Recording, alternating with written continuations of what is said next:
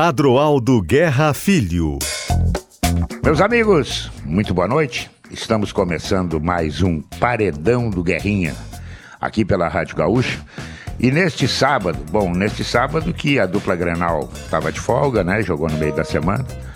Mas o papo, olha, o papo promete. Eu já conversei fora do ar com o entrevistado de hoje. Nem é um entrevistado, é um, eu sempre digo que é um papo de bar, é um papo para para soltar a língua, é um papo para contar a vida, contar a história, apresentar melhor cada um dos, dos artistas da bola. E esse artista da bola, ele até não tem assim jogado tanto, mas quando entra, dá conta do recado. É bom jogador, é bom zagueiro e olha, ainda vai dar muita alegria para a camisa que está vestindo. Eu antes vou lembrar que KTO.com gosta de emoção te registra lá para dar uma brincada. Quer saber mais? Ficou curioso, né? Pô, também não tem coisa melhor. Passa o final de semana assistindo jogos, fazendo uma fezinha. Na segunda-feira vai no banco, a conta tá mais gorda, acertou, né? Acessa kto.com. O meu convidado de hoje é o Bruno Alves, zagueiro que o Grêmio trouxe do São Paulo, que entrou algumas vezes quando o Kahneman estava Algumas não, né? Deixa eu reparar isso, muitas vezes. Quando o Kahneman estava lesionado, e olha, deu conta do recado com sobras, com qualidade, fez gol, conseguiu é, parar os ataques adversários, enfim, foi uma bela contratação do Grêmio.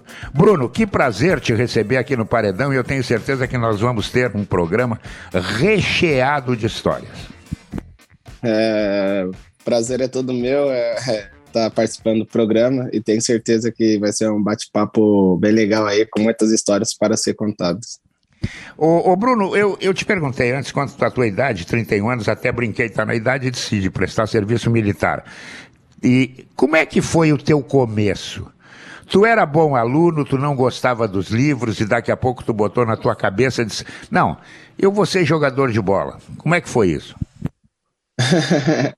É, eu sempre fui um, menino que sempre consegui reconciliar é, os estudos com o futebol, né? Eu me dividi em três, na verdade. Eu estudava de manhã, é, treinava à tarde e ajudava meu, meu pai, meu falecido pai, que tinha um, uma mercearia, um bar à noite. Aí os anos foram se passando, as ordens iam se invertendo, né? Às vezes eu treinava de manhã, ajudava à tarde e mudei a escola para noite para ficar mais fácil. E assim eu fui levando praticamente toda a minha adolescência ali, até chegar aos 17 anos que meu pai faleceu. E tivemos que vender o ponto do bar, né? A gente passou para frente e foi um divisor de águas, porque muitas pessoas queriam que eu ajudasse a minha mãe na mercearia tocar em frente, só que eu tinha um sonho muito firme, muito forte de ser jogador de futebol, e era o sonho do meu pai também. Tudo que meu pai fazia, o trabalho dele era no intuito de me incentivar para ser jogador. E quando ele faleceu, eu falei, eu não posso desistir, não é mais um sonho de uma pessoa, e sim um sonho de duas pessoas que vai morar dentro de mim. Então a gente vendeu o bar e eu comecei, eu já jogava no time do Primeira Camisa, né? Que era um time de São Paulo, é, do zagueiro pentacampeão Rock Júnior. E a gente disputava os campeonatos paulistas ali, campeonato estadual, só que não com uma projeção assim, diferente de você começar numa categoria de base de uma equipe grande, que você já tem uma projeção de ah, subir para profissional, de você já ter um projeto de carreira, então ali a gente começou bem do zero mesmo. Só que aconteceu o episódio, né? Eu vim fazer o teste no Grêmio e não passei em 2009. E depois eu parei no Figueirense e fiz a avaliação, passei e ali eu comecei minha carreira, fiz a base, depois subi pro profissional, aí fui emprestado alguns anos até voltar pro Figueirense jogar e construir minha carreira. E como é que foi essa, essa vinda? Quem é que botou na tua cabeça? Diz, olha, vamos começar pelo Sul. Vamos fazer o primeiro teste lá no Grêmio. Quem botou isso na tua vida? Por que que, de repente, o Bruno não tentou? São Paulo com vários clubes, tal, grandes, né? São Paulo, Santos. É, veio tentar o seu início de carreira no Grêmio. Por quê?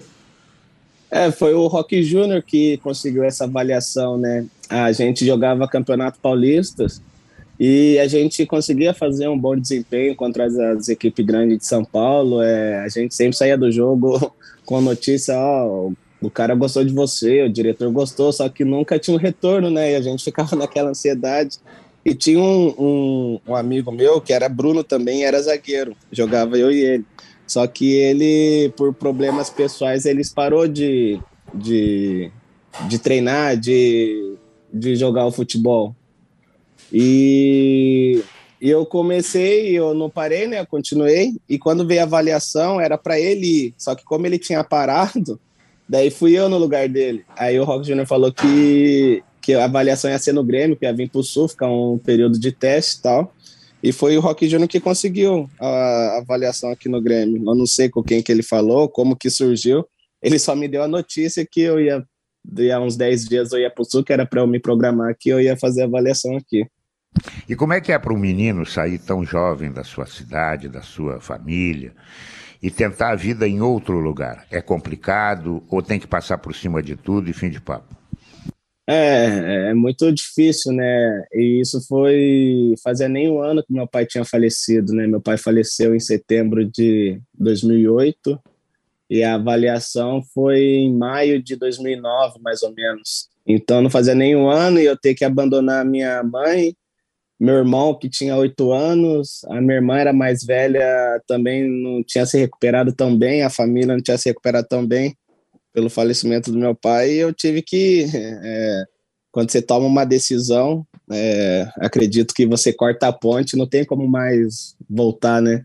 Você olha para trás, a ponte foi cortada, agora só tem a decisão de ir, seguir em frente e batalhar até o fim para conseguir os objetivos. E foi com esse pensamento que eu vim para o Sul e graças a Deus é, deu certo e, e os anos se passaram e eu estou aqui novamente.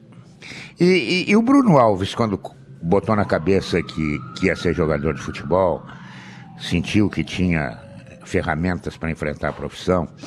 O Bruno Alves sempre foi zagueiro? Ou o Bruno Alves daqui a pouco começou como atacante e disse assim: puxa vida, é mais fácil desarmar do que armar, que não é a minha praia?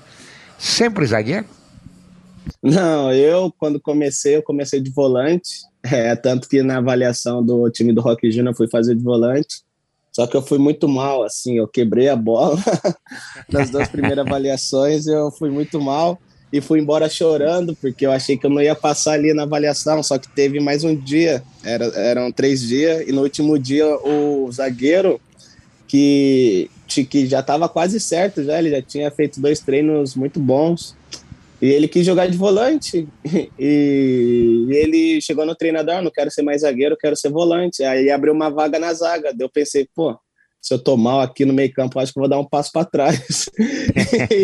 e, e, daí o treinador olhou assim na avaliação para completar o coletivo, tem alguém que é zagueiro? Aí eu levantei a mão, dele olhou assim, ele me viu, aí virou o rosto. Tem alguém que é zagueiro? e só eu com a mão levantada. Aí ele virou o rosto de novo, ninguém vai jogar de zagueiro. Daí eu quase fiquei de pé dele. É, então você, menino, você vai ser o zagueiro do time. Que legal. E, e, e, eu, e foi um treino contra o Sub-17. E nós éramos Sub-15, só que daí, como o Sub-17 era mais forte, aí eu falei, ah, se não tá dando certo na técnica, assim, eu vou chegar ao pau. Eu vou chegar firme, fazer um treino firme para ver se as coisas mudam. E foi onde que eu ganhei o respeito dos caras mais velhos, porque eu treinei bem. Os caras falaram, pô, quem que é esse menino aí, zagueiro bom?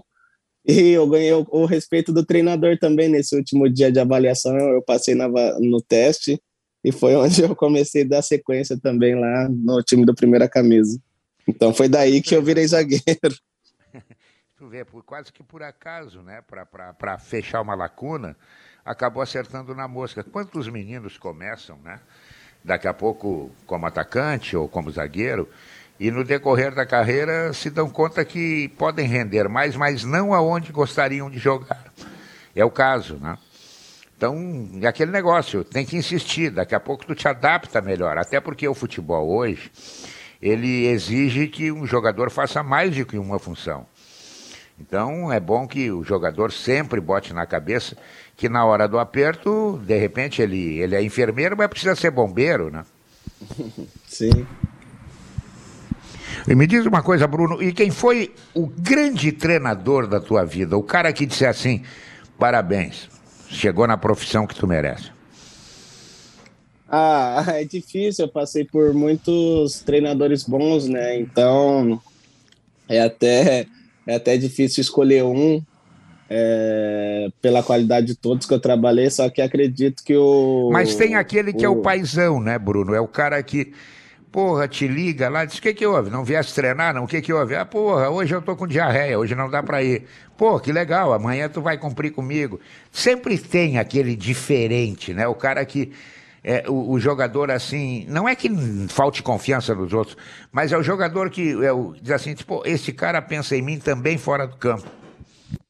Ah, eu, nesse caso, eu tive sim o, o Emerson Maria, que foi o meu primeiro treinador, quando eu passei na avaliação do, do Figueirense, foi ele que me passou e eu fiz a categoria de base toda com ele. E ele era um cara que sempre estava preocupado né, com as atitudes dentro e fora do campo. Então, como eu perdi meu pai e por um momento eu fiquei sem um pouco da referência, né, menino novo, mudando de cidade, ele foi um cara que me ajudou bastante em Florianópolis e isso em 2009 até 2011. E depois, quando eu estava sendo emprestado já no profissional, que eu ia para os clubes e não jogava, era mais para compor elenco. Ele estava no craque de Catalão em 2013, na disputa do Campeonato Goiano. Ele me ligou. Ele me ligou, falou que precisava de mim, que sabia que poderia contar comigo.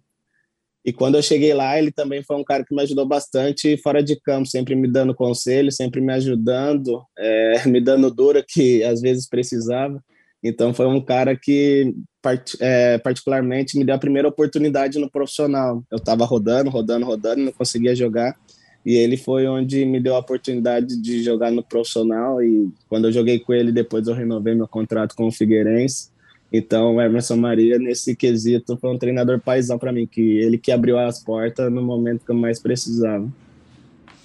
E aquele treinador, evidentemente que tem, eu não sei se tu quer citar nomes ou não, é, que tu chegava em casa e dizia assim, pô, sei lá, eu acho que eu merecia ter mais chances, não sei, eu acho que estou é, sendo esfriado, e aí, de repente, até tu teve que partir para um, um bate-papo com o cara, dizer, vem cá, professor, o que está acontecendo? Teve esse cara ou não? Ah, eu, eu nunca fui de questionar as coisas, né? Eu sempre tentei puxar, minha vida toda, eu sempre tentei puxar pelo lado de ser mais grato, né? Eu sempre fui um cara que tive muita fé em Deus, então eu sabia que tudo que acontecesse na minha vida é, tinha um propósito, é, mesmo quando não estava jogando, mesmo que às vezes já aconteceu na minha carreira de eu estar tá jogando, estar tá jogando muito bem e de repente eu saí do time por opção. Eu nunca fui aquele cara que chegava no treinador e falava, pô, pô, por que você me tirou? Eu tô bem. Porque qual que é o, o seu argumento? O time tá ganhando, vem de cinco vitórias seguidas, você me tira porque eu sempre fui um cara que só trabalhava e ficava quieto, trabalhava, ficava quieto. Quando as coisas não aconteciam do jeito que eu queria, de não ter oportunidade, eu sempre procurava fazer algo a mais, sempre chegava mais cedo, eu sempre procurava me esforçar cada vez mais, porque eu acreditava que aquilo que estava acontecendo no momento ia me amadurecer para as novas provações no futuro. Então, é, eu nunca fui de questionar, nunca fui de reclamar, de chegar porque você me tirou do time, muito pelo contrário, eu ficava quietinho no meu canto trabalhando porque eu sabia que a oportunidade ia voltar e assim que voltasse ia estar cada vez mais preparado. E a saída do São Paulo? Foi uma saída que deixou alguma mágoa, ou tu acabou entendendo, diz, olha, tem que haver uma reformulação, talvez esteja se abrindo aí uma porta nova, que eu possa ter ainda mais sucesso, porque no São Paulo você foi sempre mais titular do que reserva, né? É a falta de títulos, eu sei, a pressão da torcida. Nós temos um exemplo aqui mesmo no Grêmio, que o Maicon, né, jogava no São Paulo e a gente conheceu o Maicon. O Maicon era uma bola redondíssima. Para mim era o, grande maestro daquele Grêmio que encantou com o Renato Portaluppi. E aí daqui a pouco a, a torcida do São Paulo, tão exigente que é, acabou arrumando uma bronca com ele, ele foi embora, ele veio para cá e mostrou todo o seu talento, a sua qualidade. A saída do São Paulo te deixou alguma mágoa? Ou de repente tu entendeu que é, o futebol é assim mesmo, vamos vender o peixe em outro lugar? Ah, não, não, muito pelo contrário, né? é, eu fiquei ali quase cinco anos. É, foram momentos especiais, momentos felizes que jamais será, serão esquecidos por mim, por toda a minha família. Tudo que eu vivi foi muito intenso. E até hoje eu encontro torcedores são paulinos nos aeroportos, a, é, em algum restaurante. Quando eu viajo com a minha família, eles sempre me tratam com muito carinho e respeito e perguntam, né? Eles que perguntam por que, que eu saí, né? Muitos não entendem, mas acredito que quando você passa muito tempo num clube, é, exige sim a cobrança de título, só que o ciclo chega ao fim, né? A gente tem que entender que a vida é feita de ciclos, né? Então, quando eu vi ali que eu estava ficando sem muita oportunidade, é, o, e o clube passava por uma reformulação também, de uma crise financeira, então, eu já estava em minha mente sabendo que algo poderia acontecer, que estava chegando o meu momento de mudança. E o meu empresário conversou comigo, ele que trouxe trouxe a proposta do Grêmio para mim e conversou comigo e eu não pensei nem duas vezes, porque eu acredito que tudo que eu poderia ter ajudado, tudo que eu poderia ter vivido no São Paulo eu vivi e estava na hora de viver viver outros ares, viver novos novos momentos. Então, acredito que foram momentos felizes, só que de jeito nenhum não deixou nenhuma tristeza, e sim, muitas coisas boas foram deixadas para trás e um carinho, um respeito imenso pela, pela equipe que abriu portas para mim também. Eu já falei lá no início, Bruno, que a tua idade permite que o sonho de continuar jogando futebol se prolongue por muito tempo. É, já passa pela tua cabeça que esse dia vai chegar e o que é, até lá tu pretende fazer? É, né? Eu sempre brinco com a minha esposa que passa às vezes na cabeça de querer ser treinador dela já já tá cortando a possibilidade já pelo fato de viagem, pelo fato de estar tá longe de casa. Falou: "Meu Deus, você tá aí uma vida inteira viajando, na hora que é para você ficar tranquilo, aproveitar a família, seus filhos, você vai querer se envolver nisso ainda?" Aí eu falei: "É, vamos ver mais para frente". Mas eu tenho assim uhum. em mente alguns projetos de com, com um amigo meu de confiança, de, de abrir de escritório de investimento, de até se a ideia for mais longe de ser treinador. E vamos ver, né, o que Deus tem preparado para nós no futuro, né? A gente trilha o, os caminhos, só que a última palavra vem de Deus. Então, o que ele tocar no meu coração, o que ele falar comigo abertamente, eu vou obedecer e vou seguir o caminho que ele traçar para mim que é muito difícil largar essa cachaça, né? Depois de tanto tempo acostumado com o mundo do futebol, né? É, às vezes, sei lá, não tem o perfil para ser um treinador, mas tem o perfil para ser um diretor executivo, tem o perfil para ser um, um diretor de vestiário, uma coisa desse tipo, né? É, isso eu também penso, porque eu queria também é, trabalhar é, na transição de, da categoria de base para o profissional, porque na minha carreira eu percebi que muitos atletas com é, extrema qualidade, assim, atletas que você olha e fala, nossa, esse vai ser o próximo da seleção brasileira, esse vai ser uhum. o próximo a jogar na Europa, eles se perdem por decisões erradas, por atitudes erradas, por falta de sabedoria. Então, o futebol profissional ele é um negócio e muitas vezes não dá tempo das pessoas estar tá auxiliando o atleta, de estar tá auxiliando um garoto que está passando por um problema em casa, por um problema na família.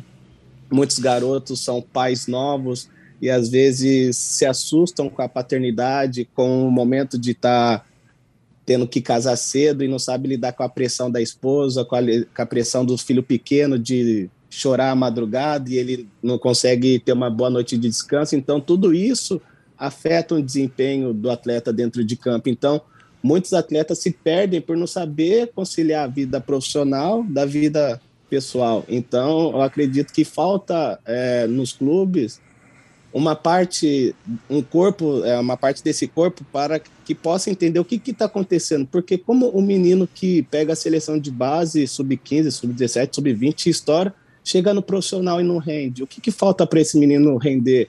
Será que são companhias fora de campo? Será o que ele está fazendo? Será que ele está desistindo? Então, falta ter um, um, uma parte assim nas equipes, um corpo técnico, para que possa não desperdiçar esses talentos, sabe? Porque muitos meninos não, não conseguem ter o sucesso que teve na base por falta de sabedoria, por falta de ter alguém para aconselhar.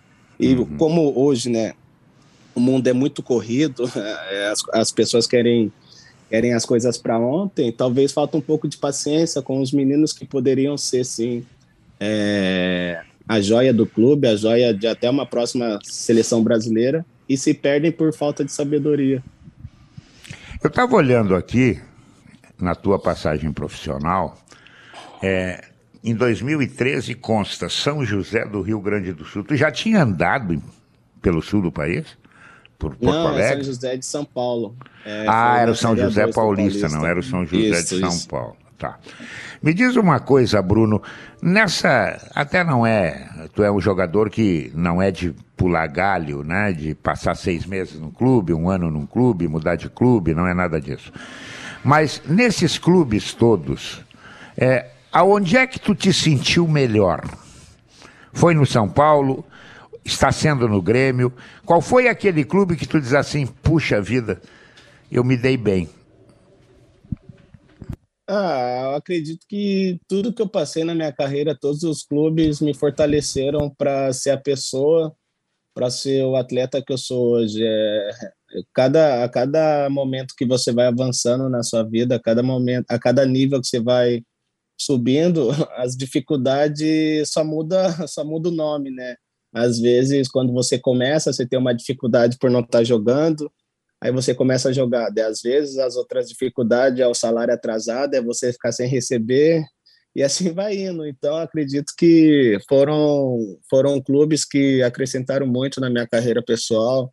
É, no Figueirense, eu fiquei de contrato nove anos, então muitas coisas eu amadureci no São Paulo, fiquei cinco anos praticamente, muitas coisas eu aprendi também. Aqui no Grêmio, eu tenho seis meses e estou aprendendo muita coisa, é, vivendo o dia a dia do clube intensamente. Então, é, você sempre tem espaço para crescer, para amadurecer, para evoluir.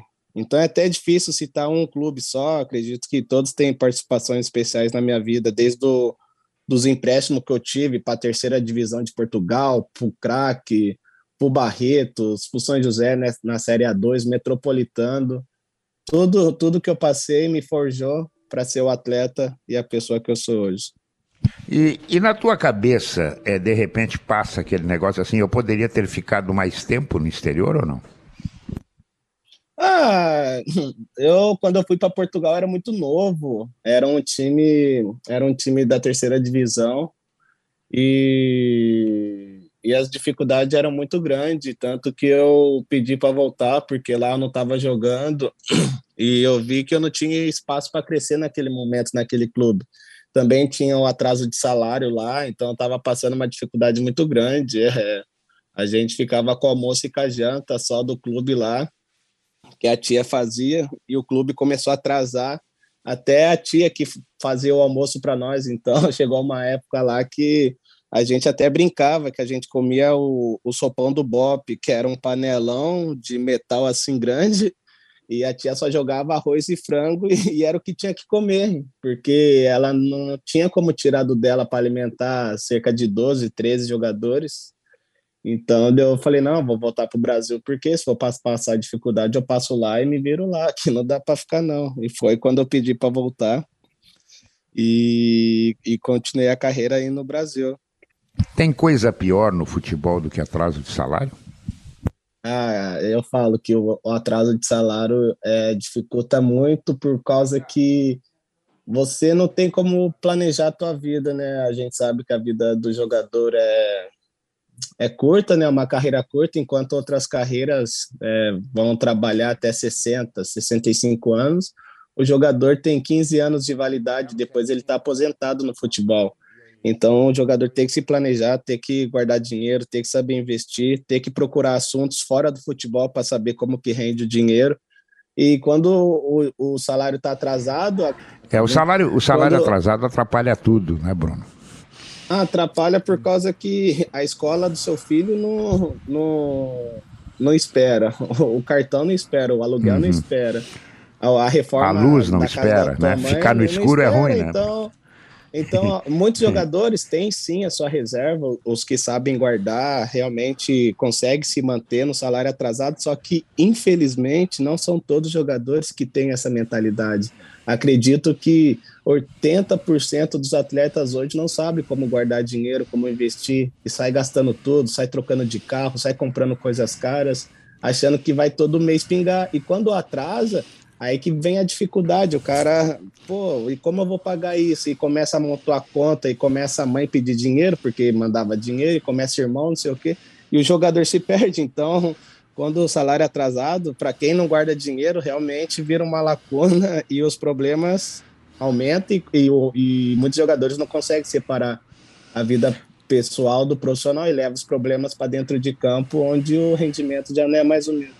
Uhum. E, o, e o pior, ainda tem mais um detalhe, é que quando o jogador é, procura a direção e diz, olha, não está dando para viver, está complicado, né? E aí, de repente, até é jogado contra o torcedor, né? Ah, o cara não quer mais ficar aqui, sim, mas por que, que ele não quer mais ficar aqui? E isso nem sempre é explicado, né?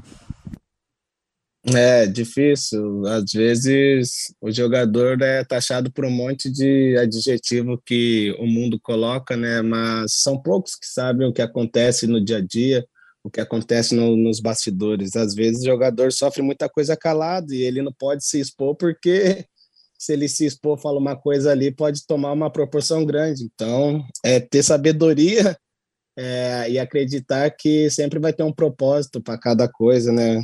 É, do que você às vezes tomar atitudes precipitadas pelo nervosismo e saber que pode ter uma consequência maior. E essa volta de Portugal já tinha alguma coisa alinhavada? Quer dizer, eu estou voltando, mas eu não vou, ter que mudar de profissão, eu vou continuar jogando futebol, já tenho um lugar para ir? Não, tinha nada. Eu voltei de, de Portugal, eu tinha mais dois anos de contrato com o Figueirense. Eu me apegava no contrato.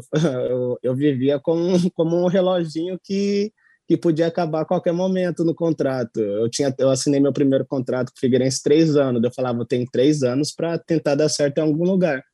Aí, quando eu fui emprestado para o crack, faltava três meses para acabar meu contrato. Eu falei, meu Deus, eu tenho três meses para jogar aqui e tentar renovar ou aparecer coisa melhor. E no último mês, nas, nas últimas instâncias, assim, foi quando eu renovei meu contrato, que a gente jogou na Copa do Brasil contra o Santos, e o diretor foi bem simples da época, falou, ó, se você jogar bem contra o Santos, a gente vai renovar. Se tu não jogar, seu contrato acaba em agosto e você tá livre.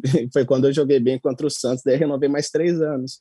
Aí eu ganhei um respiro. Aí eu falei, ó, agora eu tenho mais três anos para poder voltar a jogar lá e, e, e, tentar uma coisa melhor ou renovar de novo. Aí eu fiquei um ano e meio sem jogar no Figueirense já, só que eu, eu vim com uma mentalidade pelo fato de ter passado por equipes menores. Eu vim com uma mentalidade quando eu voltei para o Figueirense assim: eu vou ficar aqui uns três anos e vou dar o meu melhor. Se eu não jogar, eu vou bater palma para a diretoria e para o treinador falar: eu dei o meu melhor. Infelizmente não consegui jogar, obrigado por tudo. Uhum. Mas eu não vou ser emprestado de novo, eu não vou sair daqui porque eu quero jogar aqui. Aí fiquei uhum. um ano e meio só treinando atrás do gol, só treinando, treinando, treinando, treinando. Aí foi quando chegou o Argel, que me deu a oportunidade, eu comecei a jogar com ele.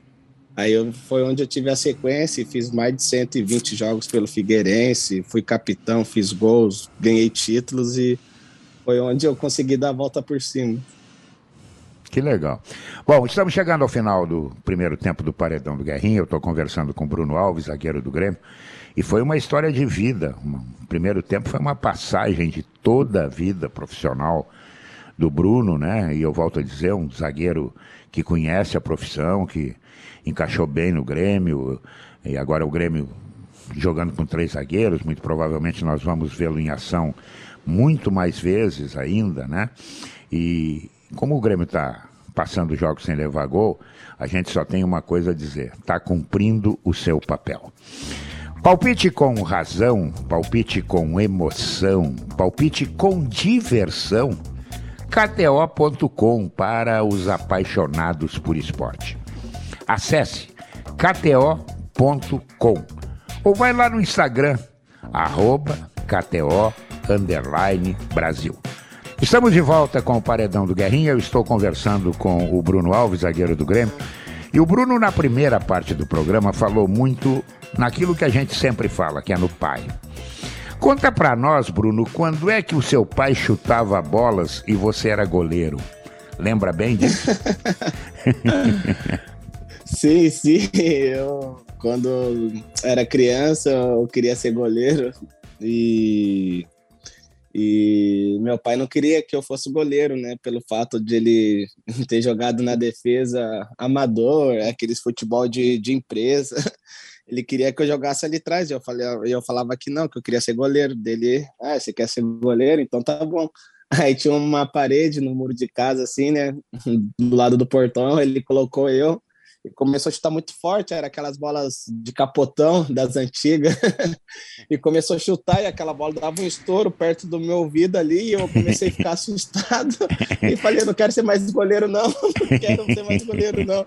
Ele falou, não, é isso, é isso que goleiro passa, agora então você vai jogar aqui atrás na zaga, ou no meio campo, que é onde você vai jogar, onde eu quero que você jogue. E assim, ele eliminou todas as possibilidades de eu ser goleiro um dia. E por que ser goleiro? Tu achava que o goleiro se vestia diferente? Tu achava que o goleiro é, daqui a pouco ia virar artista? Era ele que salvava o time? Por que essa, lá no tempo de criança, essa ideia de ser goleiro? Não, é por causa que é, eu morava perto de um campinho de areia e era que era aquelas areias fofa mesmo, assim, a prefeitura tinha feito um, um, um educacional, assim, com um parque, com campinhos, e o campinho de areia era o melhor que tinha ali, e a areia, e a gente ficava pulando, né? Então, pelo fato da gente ir no gol só para ficar fazendo ponte, ficar se jogando, a gente gostava. tinha mais gente que queria ser goleiro só pelo fato de ficar pulando ali. Só que hoje eu vejo que foi a melhor decisão. Ele foi muito sábio em fazer eu desistir, porque goleiro é muito difícil, tá doido? Não, não tinha possibilidade nenhuma de ser goleiro mesmo. Ô Bruno, quantos filhos tem? Eu tenho dois. O dois. Henry de cinco, de cinco anos e a Helena de dois. Uhum.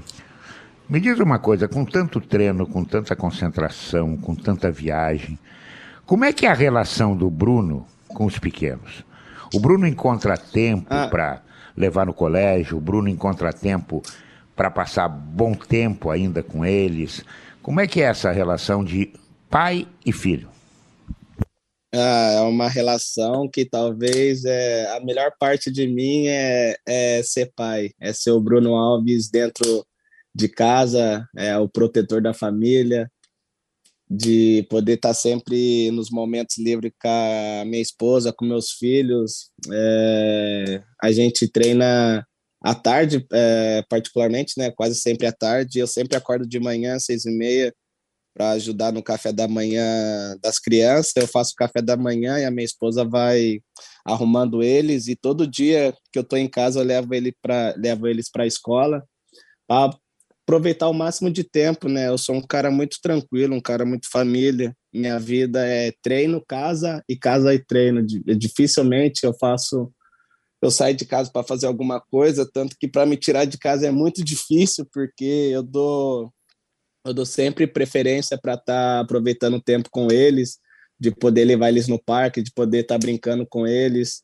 E não importa se eu chego de viagem, ah, a gente jogou fora, eu chego três, quatro horas da manhã, no outro dia, seis e meia, eu estou de pé para poder levar eles na escola. Então, é, é uma, é uma parte boa que eu faço, faço por amor, é, não vejo sacrifício nenhum, porque eu gosto de estar tá no momento com eles, eu gosto de de dedicar, de brincar, de ensinar, de estar tá tendo ali uma intimidade com, com os filhos, né? Acredito que ah, no, nos dias de hoje, com aparelhos eletrônicos, com televisões, YouTube, tem muita forma de distrair, né? Mas eu tento evitar ao máximo e poder ter aquele afeto de pai e filho, de poder participar da infância deles é em todos os momentos que eu puder.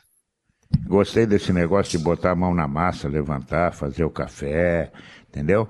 Não é aquele de botar as, as perninhas em cima do, do, sofá, ficar esperando.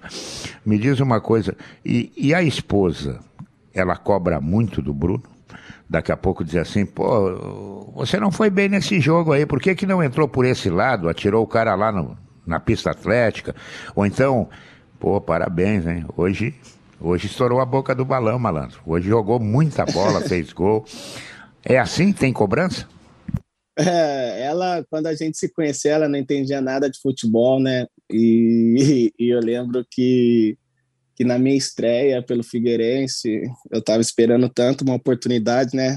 Tanto as lutas que eu falei no, na primeira parte, que foi emprestado e fiquei um ano e meio sem jogar, que veio a primeira oportunidade. Aí eu falei, não, amor. E ela nunca tinha me visto jogar, né? Porque quando ela me conheceu, ela conheceu eu do zero. Eu não tinha conta no banco, eu andava com dinheiro amassado no bolso, eu não tinha carteira, eu não jogava, eu só treinava, mas eu falava para ela: não, amor, eu sou bom.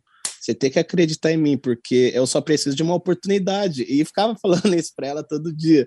E quando a gente foi jogar contra o esporte, no Brasileirão de 2015, eu falhei no primeiro gol, fiz pênalti e fui expulso. Perdemos de 4 a 1 e, ela, e ela assistiu o jogo, e daí depois ela me mandou mensagem assim, falou, nossa amor, mas o que, que aconteceu?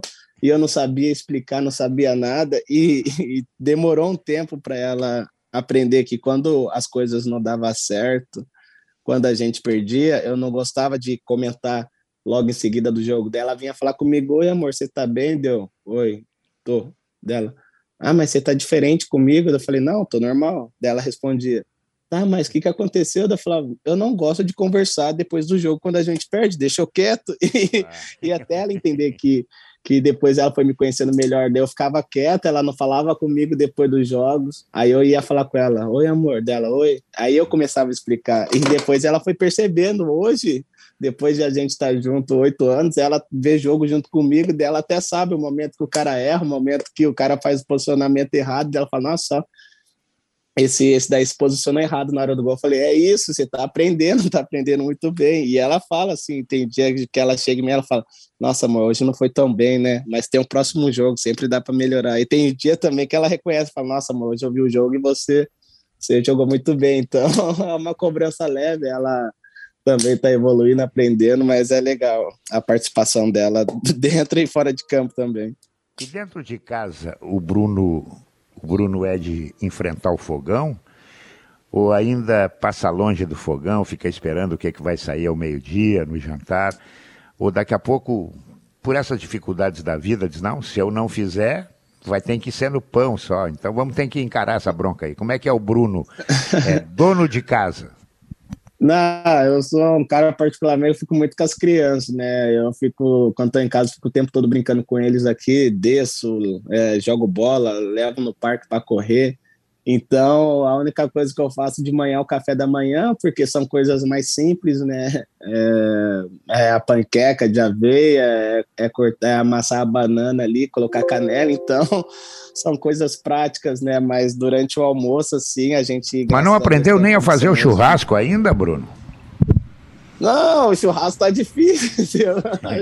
Eu tô morando no sul aqui e não tive ainda é, a oportunidade de aprender de fazer um churrasco. Eu faço um churrasco, mas eu percebi que tá longe de ser o melhor churrasco e longe de ter hum. a qualidade que os gaúchos gostam. Eu gosto de fazer hambúrguer. Hambúrguer, às vezes, quando a gente tá de folga, final de semana, eu gosto de fazer um hambúrguer aqui em casa, só que a gente tem a condição hoje de ter a funcionária, a Rose, né, que é, é da nossa família já, uma, é, uma, é um anjo que nos acompanha, então ela tem o dom de cozinhar e tenho certeza que é melhor ela cozinhar do que eu tentar aproximar do, do fogão, porque eu não vou ter sucesso nenhum.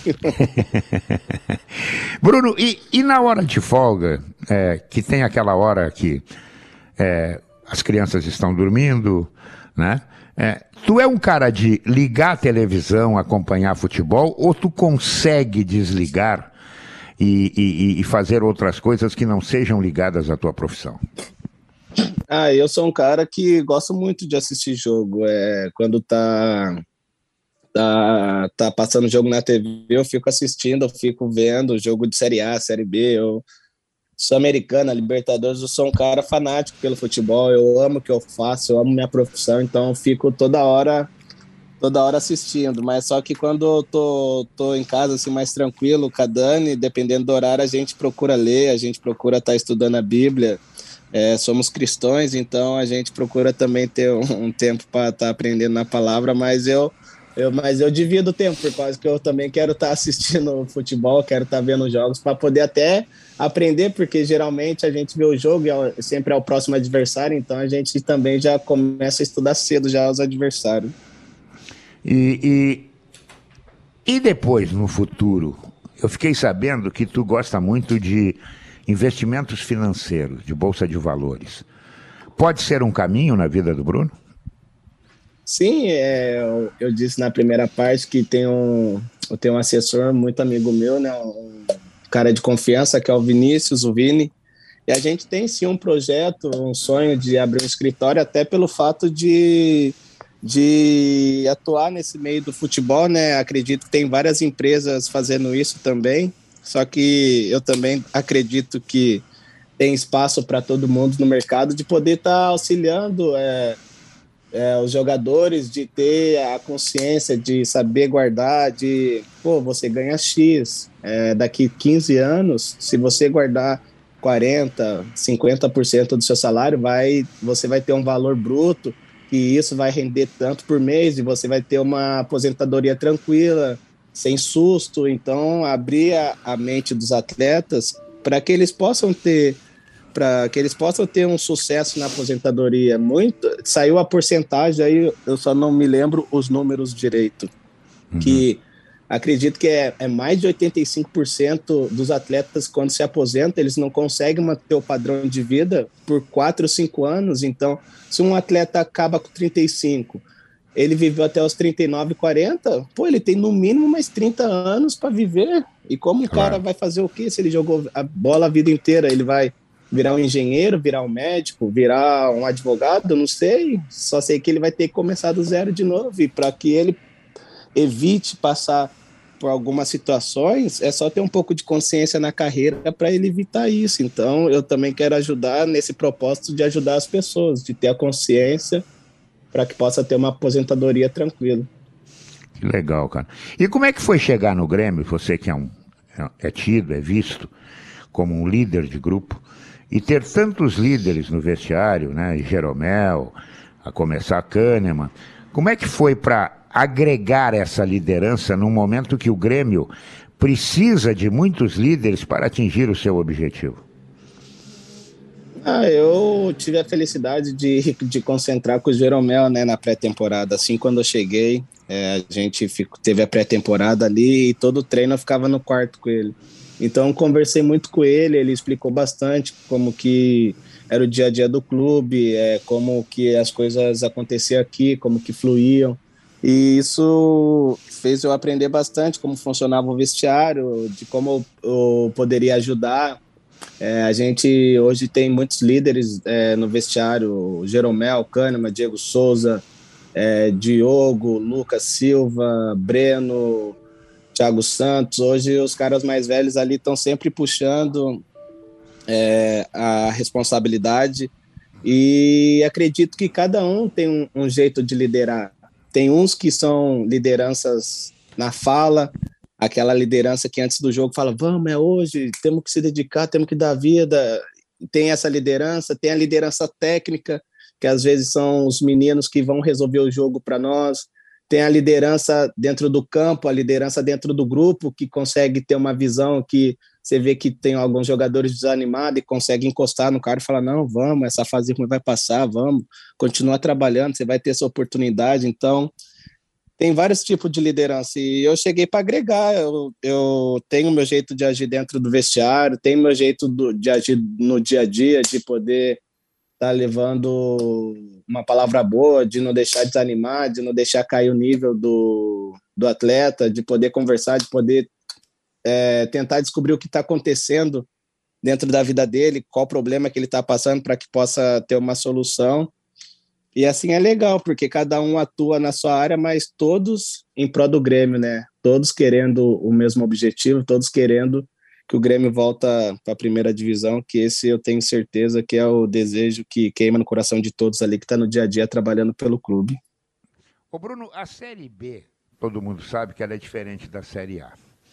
O Grêmio, depois de um início que estava todo mundo desconfiado, o Grêmio não consegue entrar no G4, o Grêmio depois da vitória com Sampaio Correia, finalmente adentrou ao grupo dos quatro melhores, atingindo o primeiro objetivo. Mas o grande objetivo, evidentemente, é voltar à elite em 2023 e tem toda a condição, toda a capacidade para que isso aconteça. Como é que é tratado a Série B pelo Grêmio? É jogo a jogo, daqui a pouco são blocos que a gente precisa fazer um número X de pontos, é, daqui a pouco precisa ser inteligente, saber o que vai fazer, principalmente fora de casa. Como é que isso é tratado dentro de um vestiário com tantos jogadores experientes, inteligentes e líderes, como é o caso de vocês aí na Arena?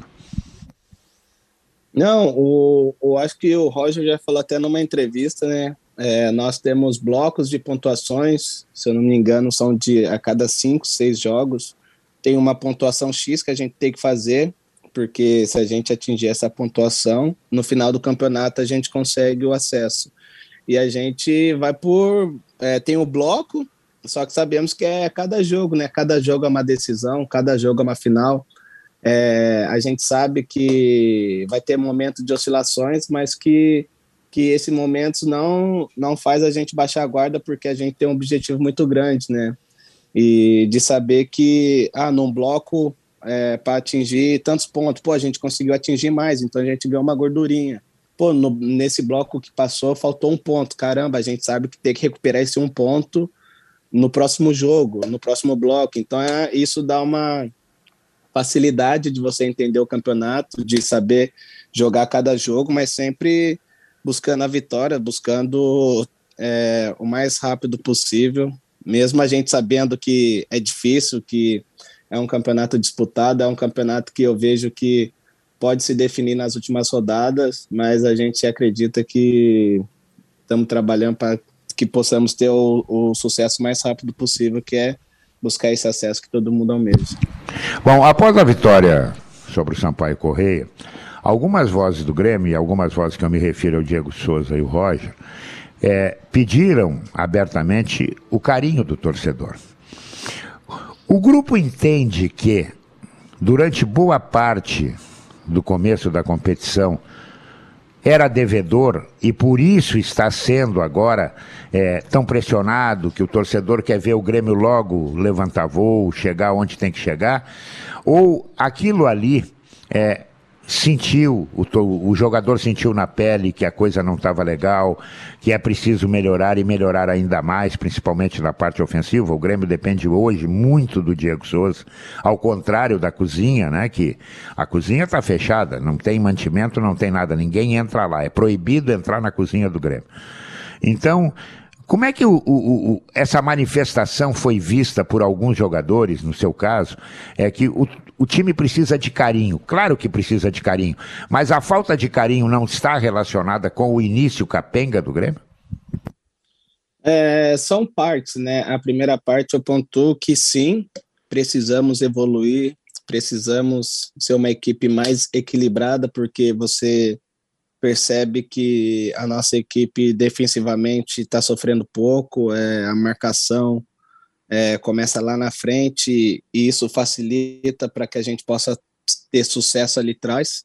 E da mesma forma que eles ajudam com a marcação na frente, a gente também tem que ajudar eles um pouco mais, é ter as tomadas de decisões melhores para que a, que a bola chegue com mais condições no ataque, é, de ter, às vezes a gente toma decisões, bola que é para finalizar, a gente quer dar um drible a mais, bola que é para cruzar, a gente quer cortar. Então eu acredito que quando a gente arrumar esse equilíbrio, a gente vai ser uma equipe é, mais equilibrada e uma equipe bem mais forte em busca dos nossos objetivos. Mesmo a gente oscilando, mesmo a gente faltando encontrar esse equilíbrio, a gente já se mantém uma equipe forte no G4. Então, quando a gente melhorar esse aspecto, eu tenho eu acredito que a gente tem tudo para deslanchar e brigar nas primeiras posições.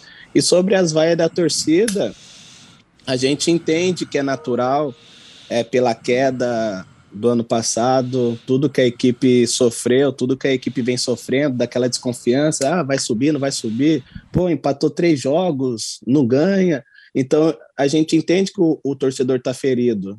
Assim, a gente tem consciência disso. Só que a gente pede para que é, nos jogos eles possam nos apoiar também, como vem fazendo no, no, nos últimos jogos. Jogo do Sampaio Correia, sábado, 11 horas da manhã, num frio danado que estava em Porto Alegre, a gente colocou, os torcedores, né, colocou, colocaram mais de 30 mil pessoas na arena.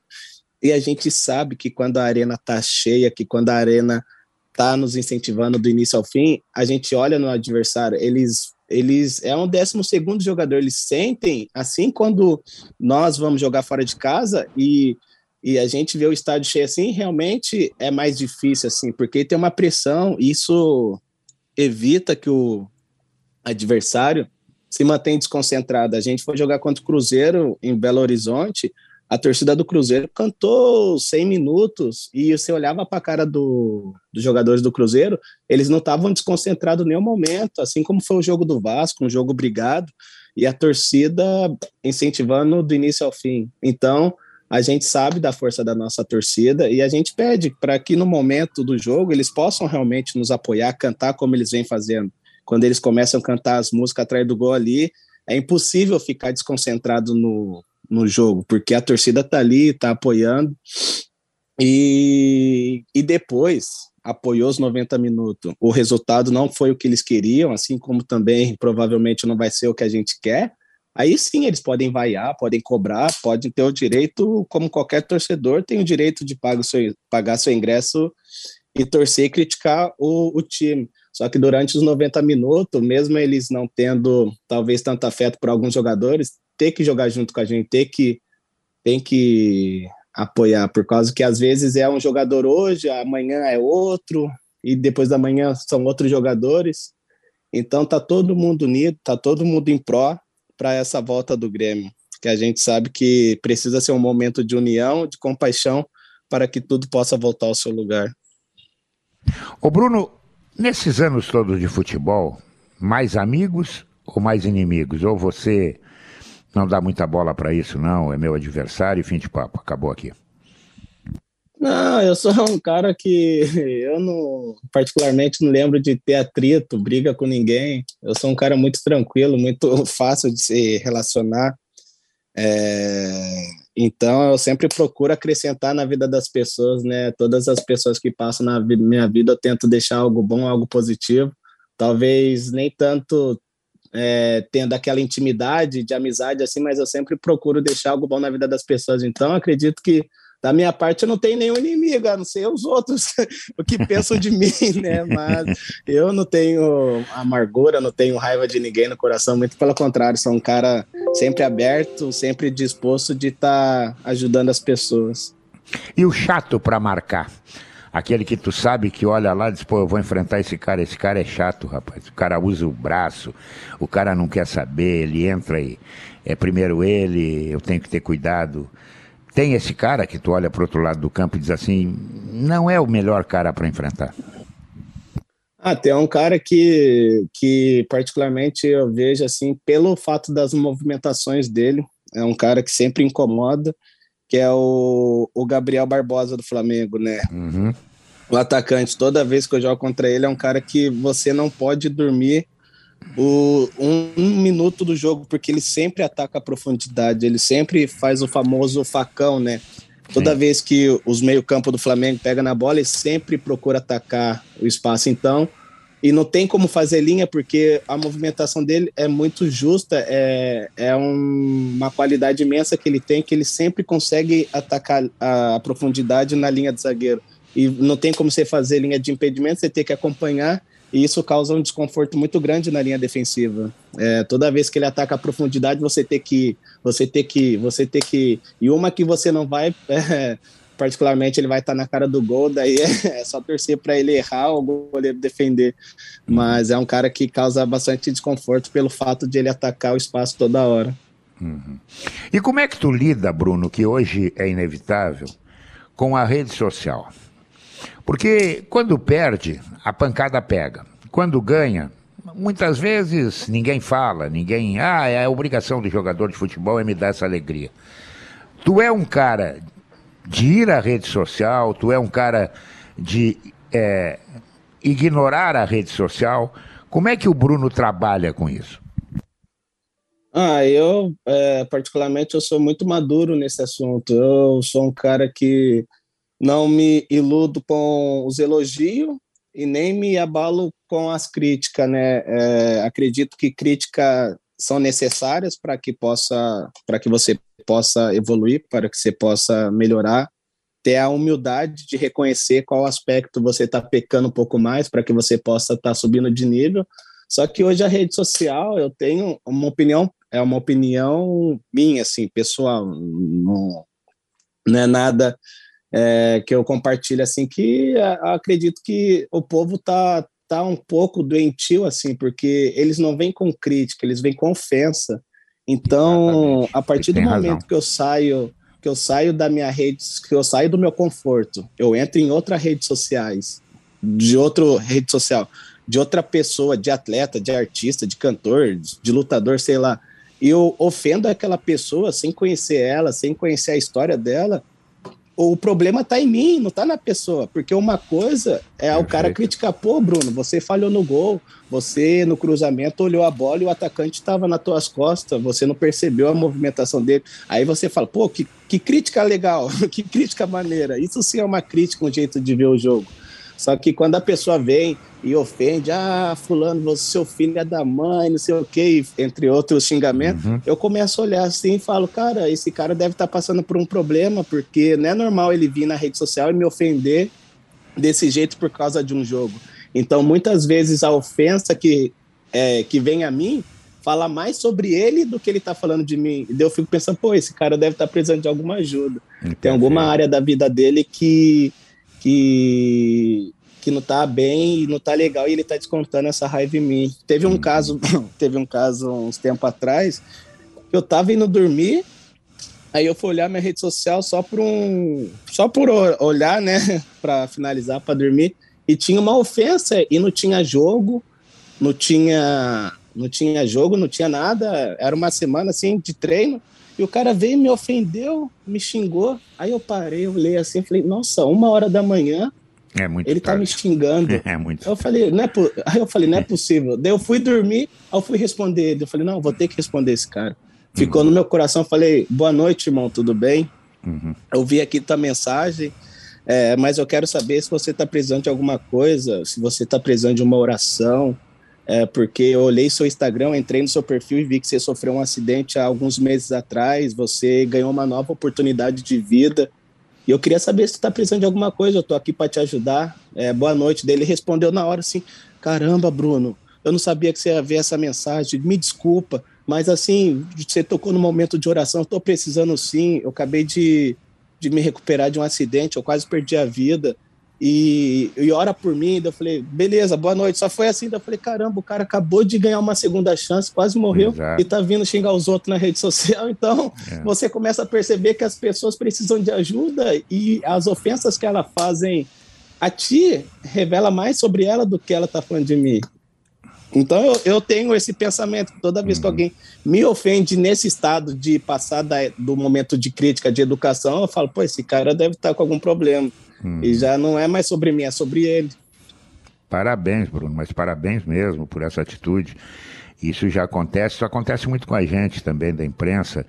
É, você leva, leva porrada, leva porrada, daqui a pouco você responde e acaba até se tornando amigo dessa pessoa que diz: Olha, eu, eu fiz uma coisa impensada, foi, foi na hora que me veio a ideia, eu quero te pedir desculpas, né? É, acontece muito isso. O que não pode acontecer, e eu tenho certeza que tu vai concordar comigo, Bruno, é a violência que está se instaurando no futebol.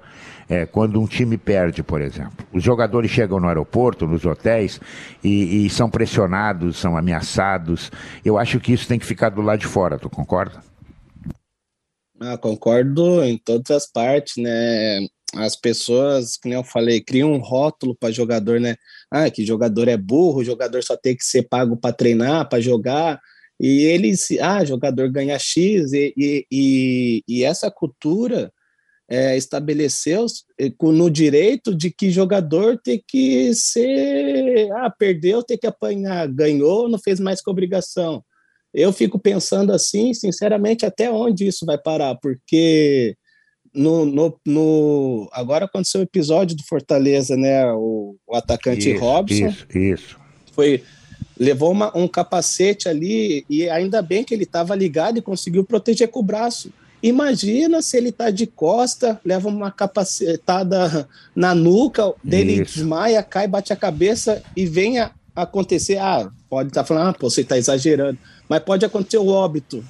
Aí uhum. o cara saiu para trabalhar e morre ali, tipo, sendo cobrado, como aconteceu o lance de pedrada no ônibus, bomba, é, Pode acontecer, lógico que talvez o cara, na ignorância dele, fala, ah, vou só dar um susto. Mas se acontece e pega no olho e deixa o cara cego, o que, que vai acontecer? Claro. Você acaba com a vida, com a carreira de um atleta por um momento ali de cobrança.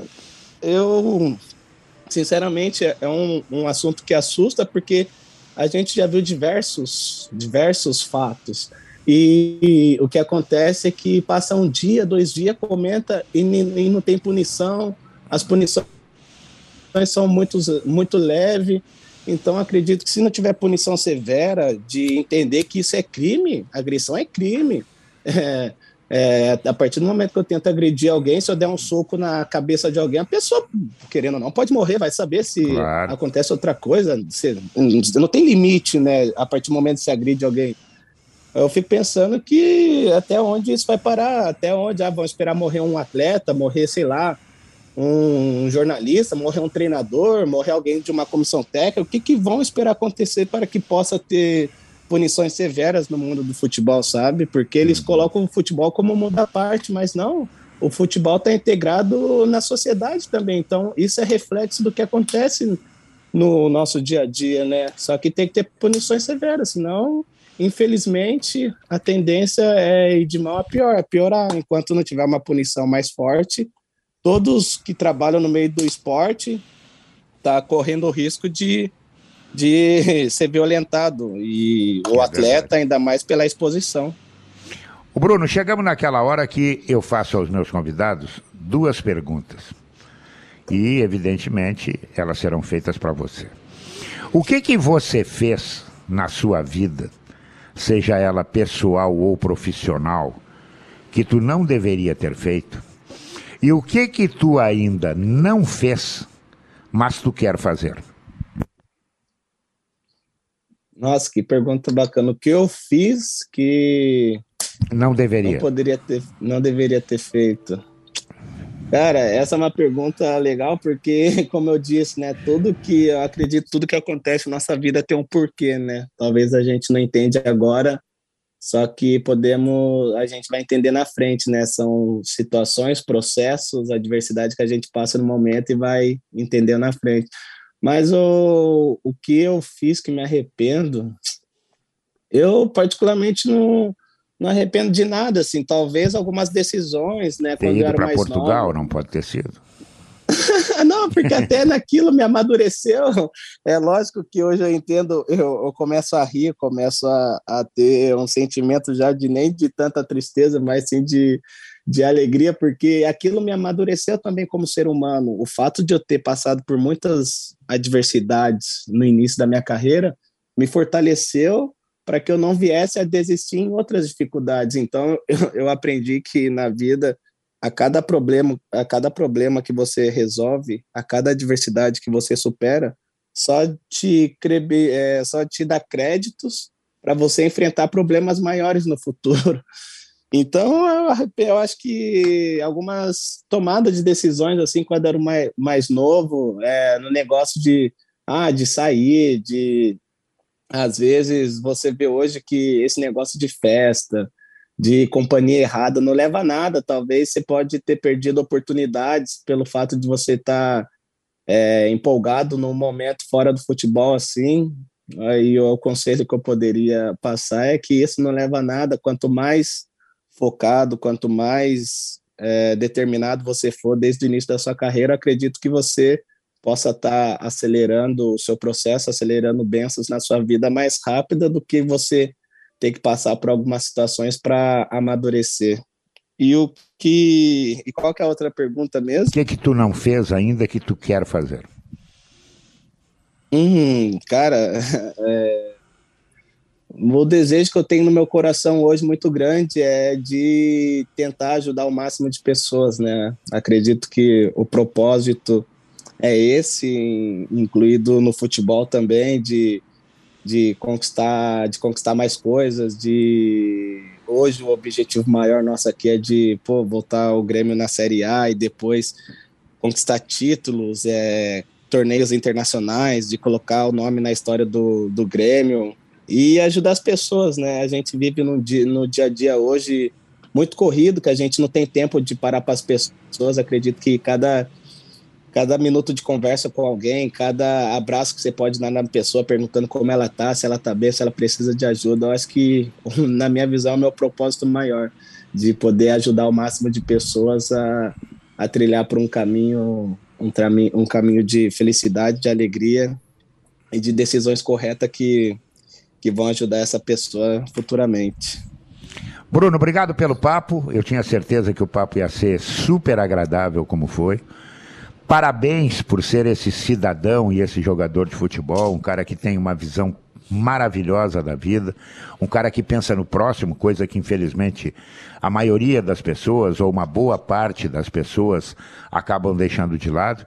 E cuidado, sucesso, saúde acima de tudo, para que você continue engrandecendo o futebol do Rio Grande do Sul. Obrigado pelo papo, cara. Muito obrigado, eu agradeço pela oportunidade e foi um prazer. Espero estar mais vezes aqui participando e que Deus abençoe a todos.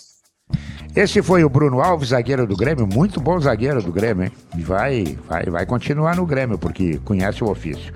No Paredão do Guerrinha, né? É bom lembrar que toda quinta-feira tem podcast você pede, você quer ouvir uma entrevista antiga de alguém que é, está te dando saudades, é só mandar para GZH que a rapaziada lá bota no ar e você mata a saudade. É bom lembrar que KTO.com gosta de emoção? Te registra lá para dar uma brincada. Quer saber mais, né? Então acesse KTO.com.